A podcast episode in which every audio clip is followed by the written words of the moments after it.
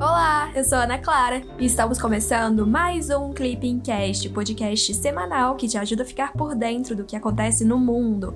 O meu papel aqui é trazer uma atualização rápida dos acontecimentos internacionais mais relevantes da semana que passou. Mas eu não estou sozinha, viu? Conta pra gente, Romeu, o que aconteceu nessa semana. Ei, Ana, olá pessoal, tudo bem? Meu nome é Romeu e eu tô aqui para ajudar a Ana neste Clipping Cast. No episódio dessa semana, a gente vai falar bastante, mais uma vez, de meio ambiente. Afinal, o assunto dessa última semana foi a cúpula de líderes sobre o clima. O evento, convocado por Joe Biden, foi estrelado, com a participação de chefes de Estado e de governo dos mais importantes países do mundo. Entre várias promessas, tivemos o anúncio de novas metas do Brasil para a preservação do meio ambiente.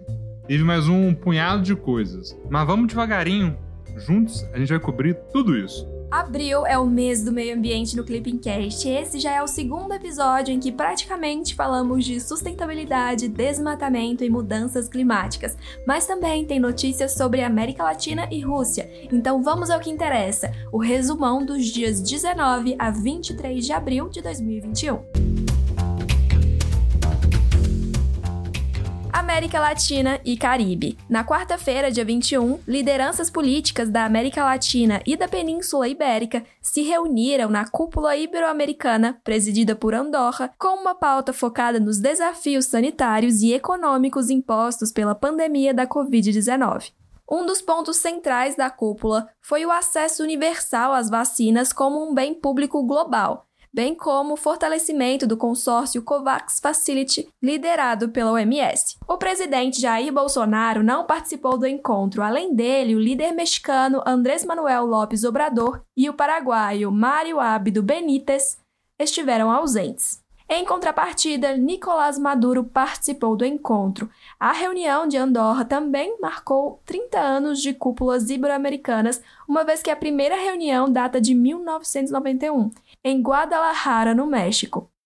Rússia. Na terça-feira, dia 20, o presidente da Rússia, Vladimir Putin, fez ameaças aos países do Ocidente, afirmando que não aceitará a ultrapassagem de linhas vermelhas no âmbito da crise envolvendo a Ucrânia. Nas últimas semanas, o Kremlin concentrou cerca de 100 mil tropas na região de fronteira com a antiga República Soviética. De acordo com Putin, se confundirem boas intenções com fraqueza, a resposta da Rússia será simétrica, rápida e dura. Os organizadores de qualquer provocação contra nossos interesses de segurança vão se arrepender de suas ações. A retórica agressiva ocorre em meio ao momento de maior tensão da Rússia com o Ocidente desde 2014. Para o Kremlin, é inadmissível qualquer tipo de apoio à postura ucraniana de ampliar a mobilização militar no leste do país, onde se encontram regiões autônomas pró-Rússia. Meio ambiente. No sábado, dia 17, China e Estados Unidos divulgaram um comunicado conjunto no qual afirmam ser necessário estabelecer compromissos mais audaciosos para o combate às mudanças climáticas. As duas potências ressaltaram que esses compromissos devem ser estabelecidos antes da COP26, que ocorrerá na cidade de Glasgow em novembro de 2021. John Kerry foi o enviado especial norte-americano para debater a possível cooperação com os chineses na temática ambiental e foi o primeiro alto funcionário do governo Biden a visitar a China. Os dois países são os maiores emissores de gases causadores do efeito estufa no mundo, o que revela a importância do diálogo bilateral para a agenda global. Enquanto Enquanto a China é responsável por cerca de 28% de todas as emissões de CO2, os Estados Unidos emitem cerca de 15%. As duas nações também se comprometeram a aumentar o financiamento para que nações em desenvolvimento façam a transição para fontes de energia de baixo uso de carbono. Na quinta-feira, dia 22, o presidente do Brasil, Jair Bolsonaro, discursou na cúpula de líderes sobre o clima, patrocinada pelo presidente norte norte-americano Joe Biden. O presidente brasileiro afirmou ter determinado a duplicação dos recursos destinados às ações de fiscalização ambiental no Brasil. Bolsonaro também anunciou o compromisso brasileiro de alcançar a neutralidade climática até 2050, dez anos antes da meta anunciada em dezembro de 2020. O presidente ainda repetiu a promessa de acabar com o desmatamento ilegal até 2030, compromisso que integrava a NDC brasileira junto ao Acordo de Paris. Para os norte-americanos que têm ampliado as pressões sobre o Brasil, o discurso brasileiro deve ser amparado em medidas concretas e pragmáticas, de modo que resultados tangíveis sejam vistos ainda em 2021. Romeu, que tal a gente aproveitar essas promessas e atualizações para repassar todas as metas do Brasil? Perfeito. Vamos lá. Primeiro, é bom lembrar que essas metas têm um nome específico: Contribuições Nacionalmente Determinadas, NDC. Como o próprio nome indica, são metas que cada país determina para si mesmo. Isso foi, inclusive, uma inovação do Acordo de Paris de 2015. Cada nação, de forma voluntária, define uma meta, mas depois de assumida, essa meta se torna obrigatória. Inicialmente, o Brasil comprometeu-se a reduzir as emissões de gases do efeito estufa em 37% até 2025 e em 43% até 2030, tendo como base o nível de emissões de 2005. Mas no ano passado teve uma atualização, não teve? Teve demais. Essas atualizações devem ocorrer a cada cinco anos. Dessa forma, em dezembro de 2020, o Brasil anunciou o seu objetivo indicativo de atingir a neutralidade climática, que significa emissões líquidas nulas, em 2060. E na cúpula de líderes sobre o clima, como você bem já comentou, o Bolsonaro antecipou essa meta. Em 10 anos, de 2060 para 2050. É muito bom lembrar também que o Brasil é um dos únicos países em desenvolvimento a assumir uma meta absoluta de redução de emissões. E para alcançar esse objetivo, a gente se comprometeu com metas em duas grandes áreas: no setor energético e no setor de uso da terra e pecuária. No setor energético, busca-se até 2030 atingir a participação de 66% da fonte hídrica na geração de eletricidade, alcançar 23% de participação de energias renováveis, excluída a energia hídrica no fornecimento de energia elétrica alcançar 10% de ganhos de eficiência no setor elétrico, aumentar a participação de bioenergia sustentável na sua matriz energética para aproximadamente 18%,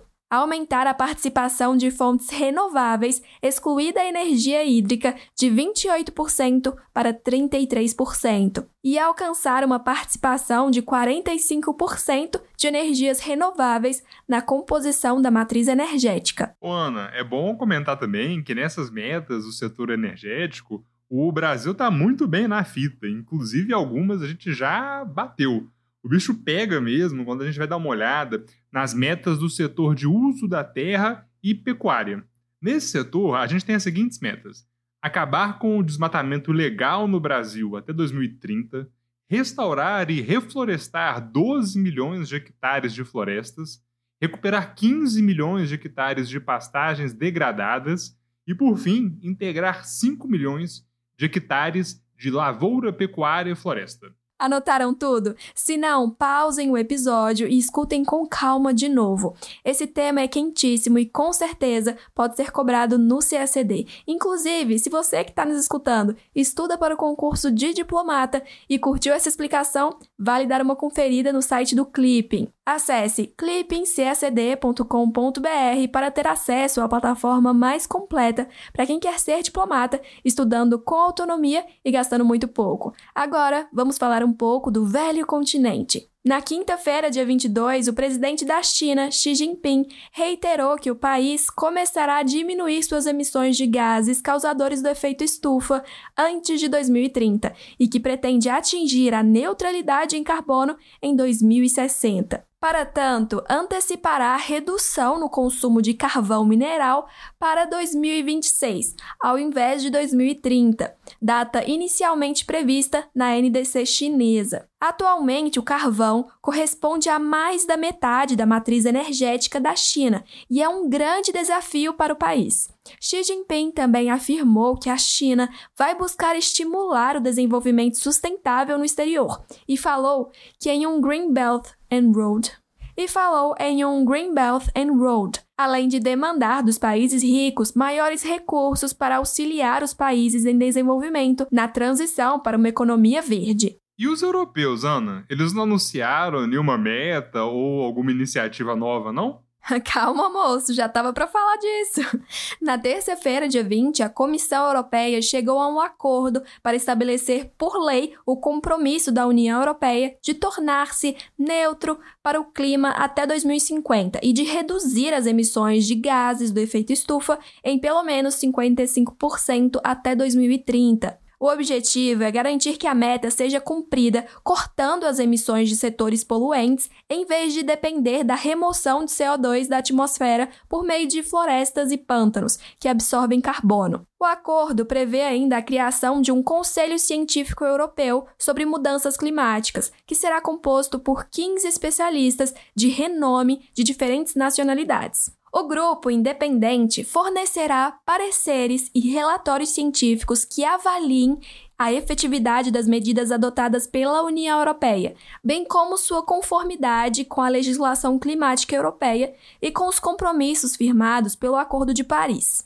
Na quinta-feira, dia 22, Estados Unidos, Reino Unido, Noruega e empresas privadas lançaram uma coalizão internacional para reduzir as emissões de gases estufa derivadas de desmatamento em nações com florestas. Essa iniciativa vai ao encontro das pretensões do governo brasileiro, que demanda a disponibilização de verbas por países desenvolvidos para o combate ao desmatamento ilegal e para projetos de fomento ao desenvolvimento sustentável, sobretudo na Amazônia. No entanto, a chamada coalizão LEAF, Lowering Emissions by Accelerating Forest Finance, é baseada em mecanismos de RED, Assim, é preciso apresentar resultados antes de receber aportes, e o financiamento é direcionado de acordo com redução efetiva das emissões por desmatamento. Até o momento, a coalizão conta com aproximadamente 1 bilhão de dólares e as primeiras propostas de projeto devem valer para o intervalo entre 2022 e 2026. É isso, pessoal. Chegamos ao fim de mais um Clipping Cast com o resumão da semana dos dias 19 a 23 de abril de 2021. Vocês gostaram? Tem alguma crítica? Mandem mensagem sobre o conteúdo do podcast lá pelo nosso Instagram, o arroba clipping_cacd. Tchau, tchau e até semana que vem. Também vale compartilhar nas suas redes sociais a sua rotina de estudos no Clipping, viu? Vamos adorar acompanhar a sua jornada rumo à diplomacia. Até semana que vem. Tchau, tchau.